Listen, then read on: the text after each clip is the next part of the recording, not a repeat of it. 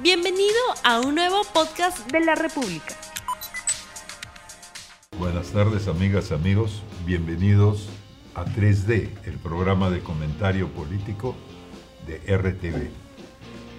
Hoy tenemos con nosotros, como tan a menudo, a Humberto Campodónico y vamos a hablar de, de economía, que es un tema que se está calentando a vista y, y, paciencia de todo el mundo.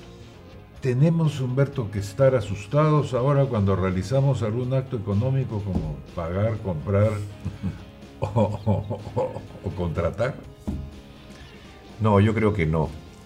Eh, lo que sí me parece es que desde hace ya buen tiempo hay algunos indicadores, sobre todo el, el indicador del empleo, en el llamado Perú urbano, ¿no? o sea, en todas las ciudades, que baja desde hace unos tres años más o menos constantemente y, preocupa mucho a los economistas. Todavía no se ha trasladado ese temor, creo yo, a esferas más amplias, pero el tema es que eh, se siente que el, el empleo está parado y que no hay muchas medidas para reactivarlo, ¿no? ¿Eso tiene que ver con el hecho de que estamos asimilando inmigrantes? Yo diría que eso sí de un lado, pero primero que nada, eh, yo creo que las condiciones del sector externo son muy importantes para Perú. El MEF, el Ministerio de Economía, publica siempre estadística donde dice que la variabilidad del Producto Bruto Interno, o sea, la variabilidad del crecimiento, se debe en 55% a causas externas y a 45% a causas internas. Y en ese 55% pues está la tasa de interés afuera, el precio del dólar, es sobre todo el precio de las materias primas. Y la guerra comercial. Y la guerra comercial ahora.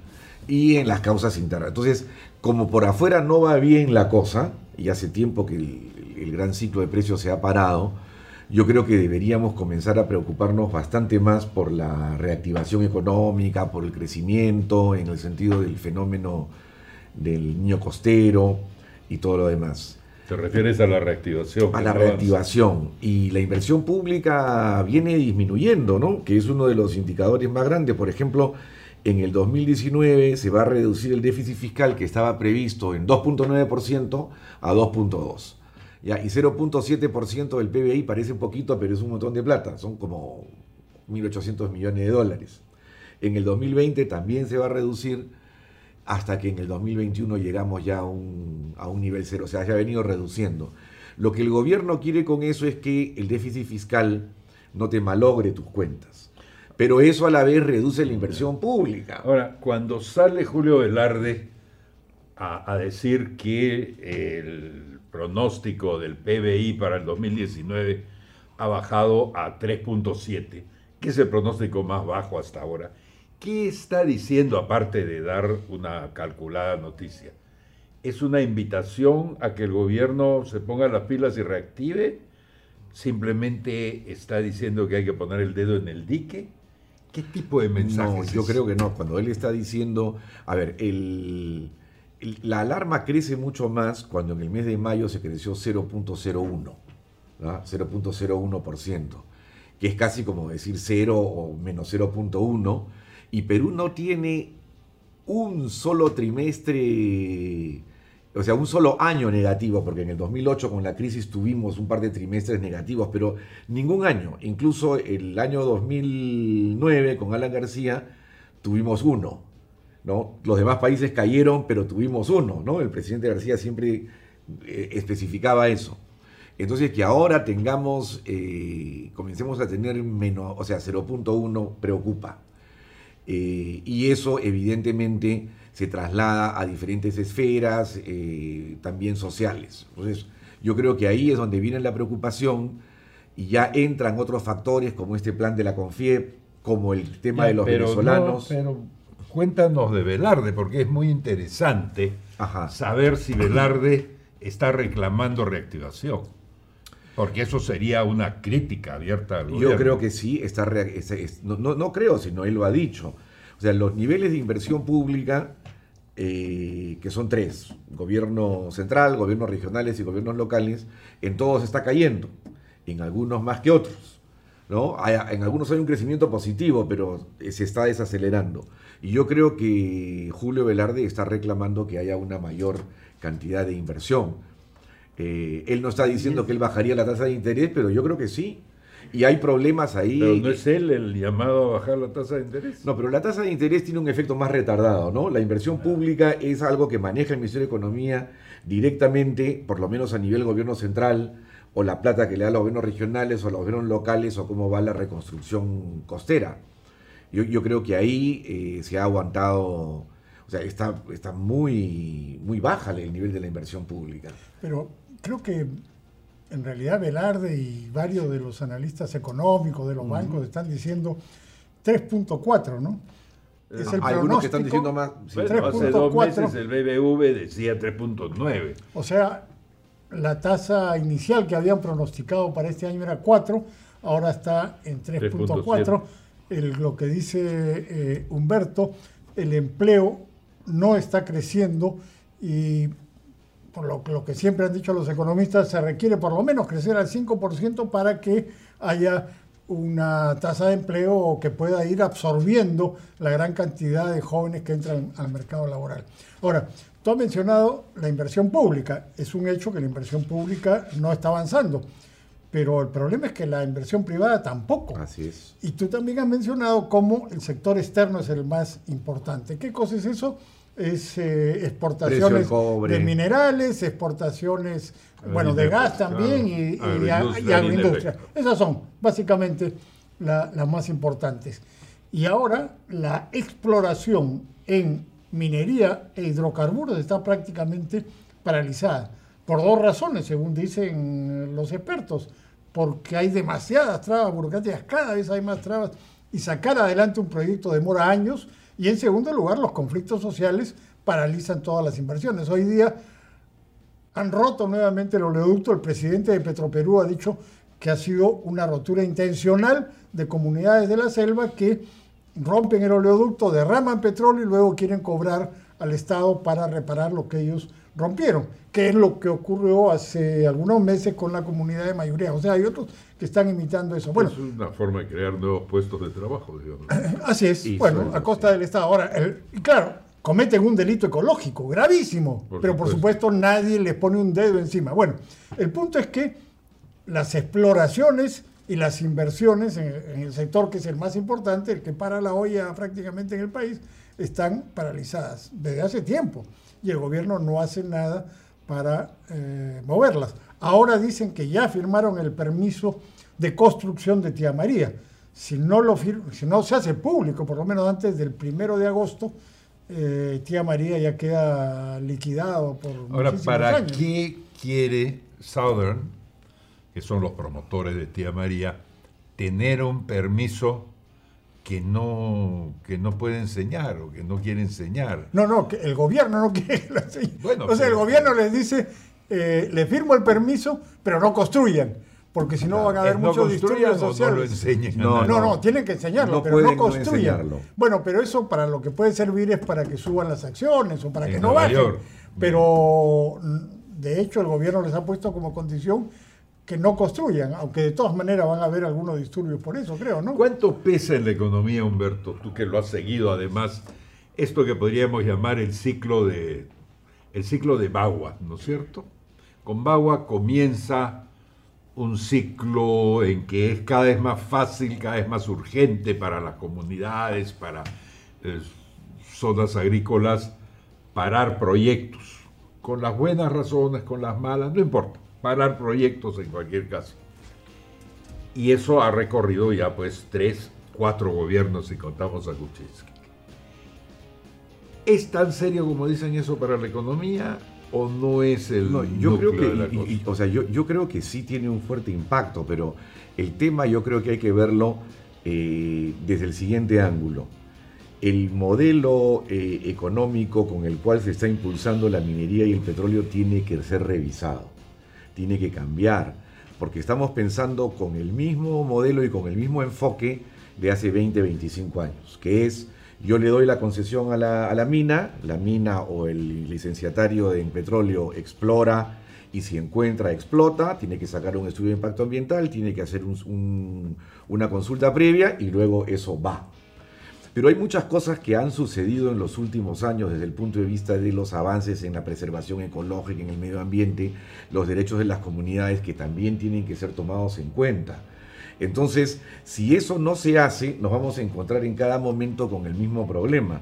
En Chile, eh, en la frontera de Chile con Argentina, Barrick tenía un proyecto de una mina, una mina de oro, Pascua Lama, que estuvo como tres o cuatro años en litigio por problemas de glaciares, y finalmente el año pasado el gobierno chileno ha dicho no va a la mina, porque era una mina de una inversión como 3.500 millones de dólares.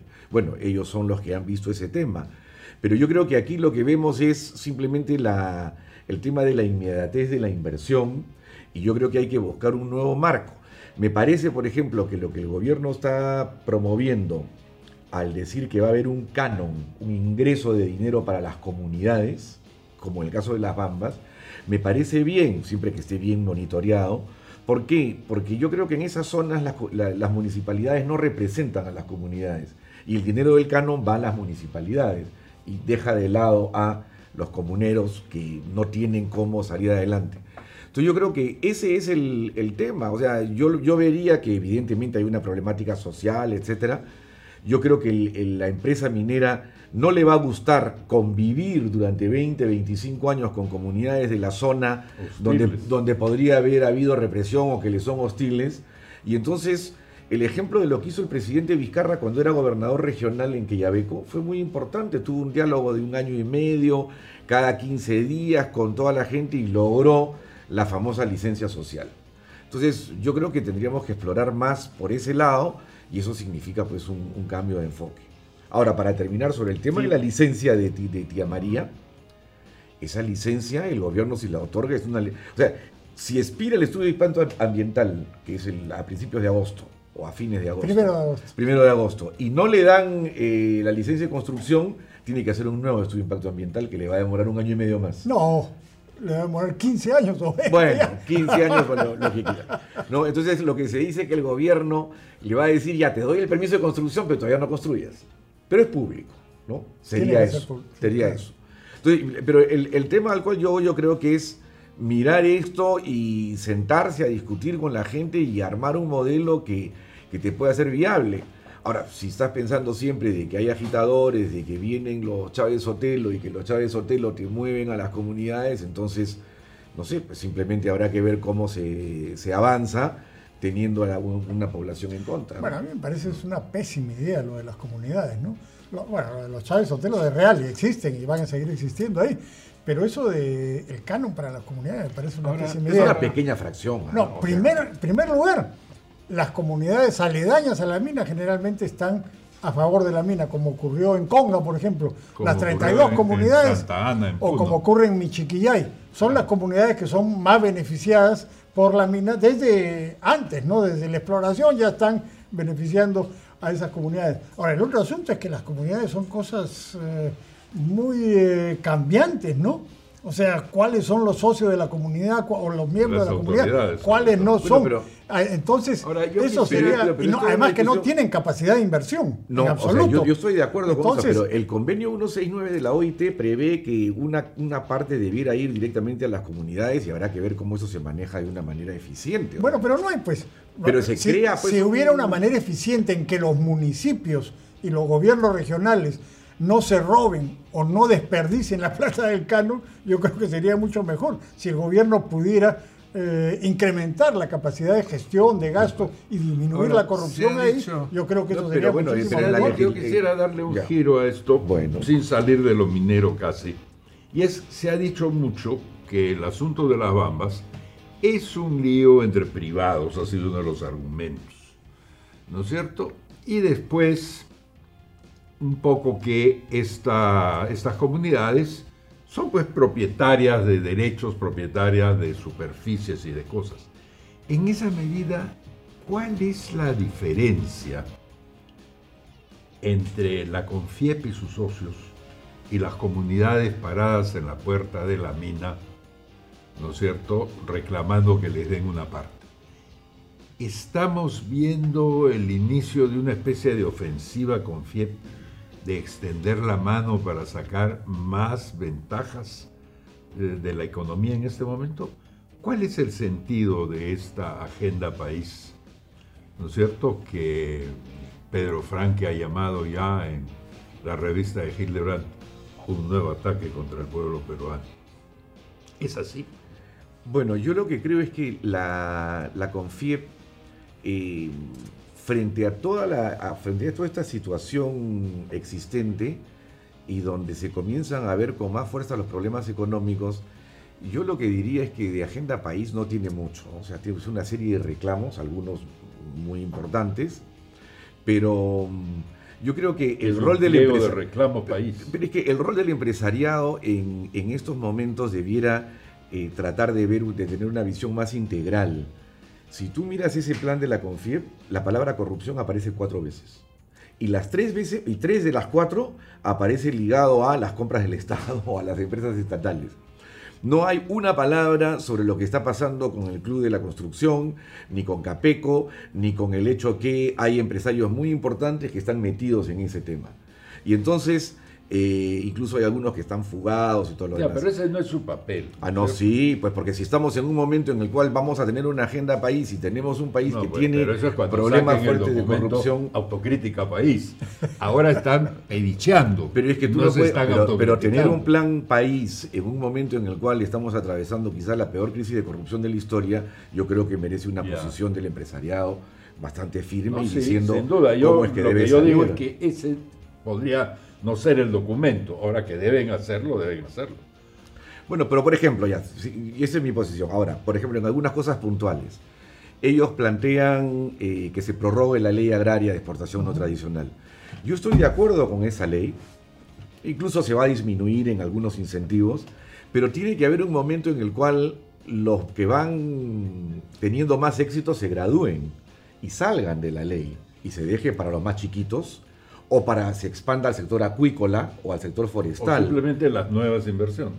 O las nuevas, bueno, pero, o a todo el eh, país, ¿por qué no pues se expande? ¿Se ha funcionado bien ahí?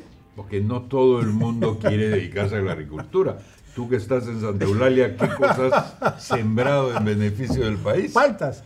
Bueno, pero el punto es por qué no se extiende al resto de las actividades o sea, se, entiende que la, que la, agroindustria es un régimen promocional por un cultivo naciente, o sea, por, una, por un sector que recién nace y que tiene que tener algún incentivo, si no, no se, em, no se desarrolla. Pero el tema es de que no ha tenido éxito el, el agro, la agroindustria, solamente por ese régimen.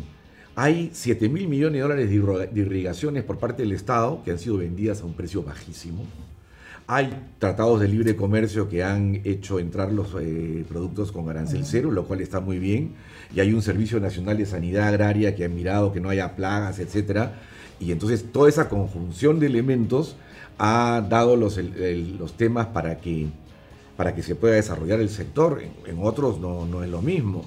Bueno, si es que esta es la excusa para cambiar el régimen laboral, entonces que lo digan pero yo creo que no es eh, lo, que están planteando es, es, simplemente una prórroga a un sector y no están mirando el conjunto. Y deberíamos suponer y esperar que la CGTP eh, haga en consecuencia algo parecido y salga a defender derechos laborales o a reclamar mayores derechos o mayores beneficios o algo. Pero yo creo que quizás, eh, no sé, se le podríamos decir que el gobierno eh, trataría de ver eh, la manera de juntar las diferentes opiniones en algún tipo de foro para eh, ver los diferentes criterios y tratar de establecer algún tipo de, posición común en lo que haya. Está sugiriendo que en realidad el gobierno no escucha a la CONFIEP en principio.